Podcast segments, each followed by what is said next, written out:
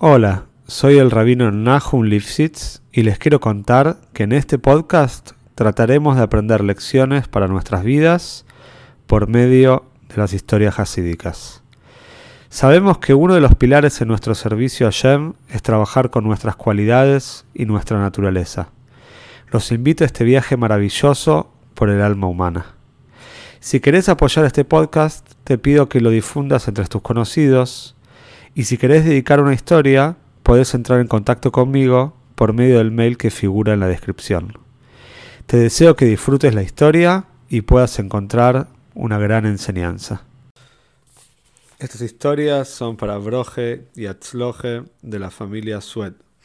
Hoy vamos a contar algunas historias de Alter Exidim, de Exidim de antaño. Había un famoso Josid en la época del Mitre de Rebe. Como sabemos, en esta época los Hasidim eran personas muy especiales, personas que estaban imbuidas constantemente del estudio de Hasidus muy concentrados en tratar de elevarse y tratar de estar apegados con mucho iskashrus al Rebe.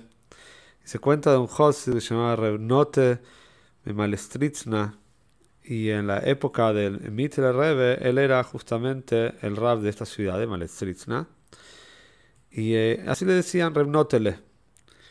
Era una persona que vivía constantemente con Hasidus en su cabeza y en los temas del mundo realmente no tenían lugar para él. No es que él era un porush, no es que era una zeta, él no buscaba alejarse del mundo, sino que simplemente el mundo no ocupaba lugar para él, una persona totalmente abstraída. Se cuenta que una vez lo encontraron a Remnotele que estaba sentado en el barro y estaba con un papelito, con una beija, estaba estudiando un poco de Hasidus y nadie entendía lo que pasó hasta que finalmente se dieron cuenta. Él estaba yendo por la calle pensando Hasidus, como así siempre dijo Rebbe que quería que los Hasidim piensen Hasidus y hablen de Hasidus en la calle cuando se encuentran. Y en la mitad del camino se tropezó con un charco de barro y se ve que no podía seguir caminando porque se cayó y empezó, él siguió pensando en lo que estaba pensando en Hasidus. Y después se acomodó un poco, se sentó en el barro, porque estaba un poco molesto. Sacó el papel que él tenía, el Maimer que él tenía de bolsillo, y se olvidó totalmente del mundo y se quedó estudiando. Y así fue que lo encontraron los demás Hasidim. Y esto no es una exageración, no, esto, no es que él lo hizo para llamar la atención, sino que Poyet salió de manera natural. Se cuenta que también que una vez Rebnotele eh, vivía en esta ciudad donde era el Rab, había otro Yudí que lo llamaban Reb Ichele. Y este Revichele era, tenía una personalidad totalmente diferente a Rebnotele. Él era un frumerid. Revichele era un hombre frum, ortodoxo, religioso.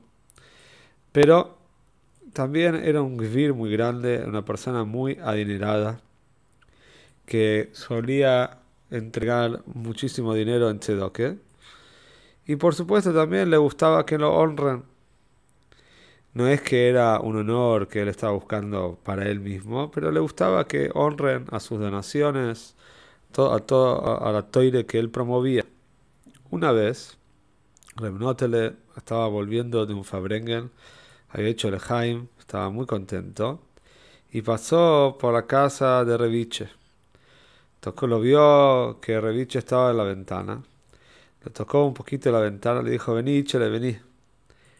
Y le dijo, mira, una sola vez que un Josid dice Ein Sof, una sola vez que un Josid habla sobre Hashem, vale más que todas tus propiedades.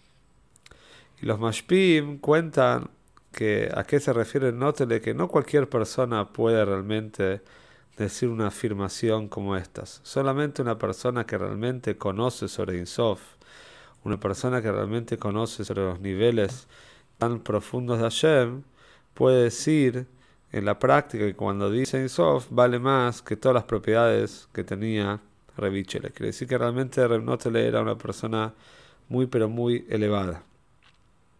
Y se cuenta también otro maíz sobre él, que sabemos que los Hasidim, cada Hasid tenía Koch, ponía fuerza en algo, en, algún tema en el servicio Shem.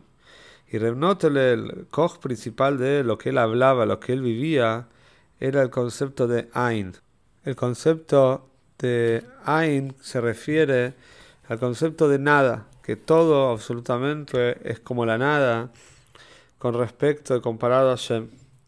Y se cuenta que una vez en el Fabrengen del Tzemach Tzedek, uno de los presentes había mezclado en un vaso diferentes tipos de bebidas alcohólicas por cuanto que era peligroso para las personas equivocarse y tomar de este vaso, que tenía muchas mezclas y por supuesto hace muy mal, y querían tirar el vaso con su contenido a la basura. Tzedek se dio cuenta de esto y dijo, denle de este vaso, de su contenido, le pueden dar a Remnotele. Porque Remnotele es nada y a la nada entonces puede unir opuestos. Así dijo, no dice Oifrim. Así dijo la nada, al ser que es nada, entonces puede contener en sí misma dos conceptos opuestos, que era en la práctica lo que había en el vaso, que había muchos que diferentes. Y los presentes, los Hasidim que escucharon esto, se quedaron muy sorprendidos con el halago que el Tzemach dijo sobre Reunotele. Pero cuando le dijeron a Reunotele lo que el Tzemach dijo de él, dijo, ¿ustedes qué se impresionan? Yo siempre supe que era nada y ahora lo confirmé. Este era entonces el Josid Reunotele. Y también para contar algunos más sobre el famoso Josid Reb Ilmi Parich, que sobre él se dice que era un medio rebe. Él eh, no conoció al Alter Rebe en la práctica, siempre lo quiso conocer. Eh, hay todo un maíz, él lo persiguió al Friedrich Rebe para conocerlo eh, físicamente, pero no lo pudo conocer. Y fue un Josi del Mitre Rebe y del Tzemach Y se sabe que Reb Hillel una de las cosas que él se cuidaba mucho era sobre Kiddush Lebones, santificar la luna todos los meses. Inclusive cuando era invierno y cuando eran noches muy cerradas, él siempre hacía mucho esfuerzo para poder hacer Kiddush Lebones. Y se cuenta una vez que era el último día para hacer Kiddush Lebones del mes y él eh, estaba ansioso, desesperado porque era la, última noche y la luna no se estaba presentando. Y esa noche había un casamiento y se acercó al novio y le dijo, vos que sos el novio y está explicado que el novio está comparado a un rey. Entonces, decretá, como un rey puede decretar, que la luna tiene que salir. Y así se tiene que mostrar y yo voy a poder hacer Kiddush Lebone. Así fue que Rebi le, dijo esto al novio, el novio lo dijo, lo decretó y la luna salió.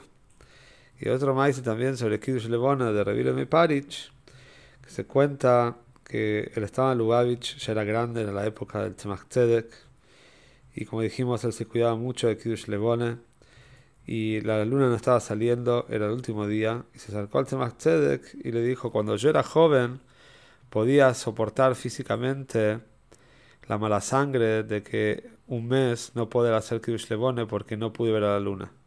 Pero ahora que yo soy mayor, si hoy la luna no va a aparecer, mi cuerpo no lo va a resistir. Eso dijo Revilel. Y el Tzedek le dijo, quédate tranquilo Revilel, dice que la luna va a salir.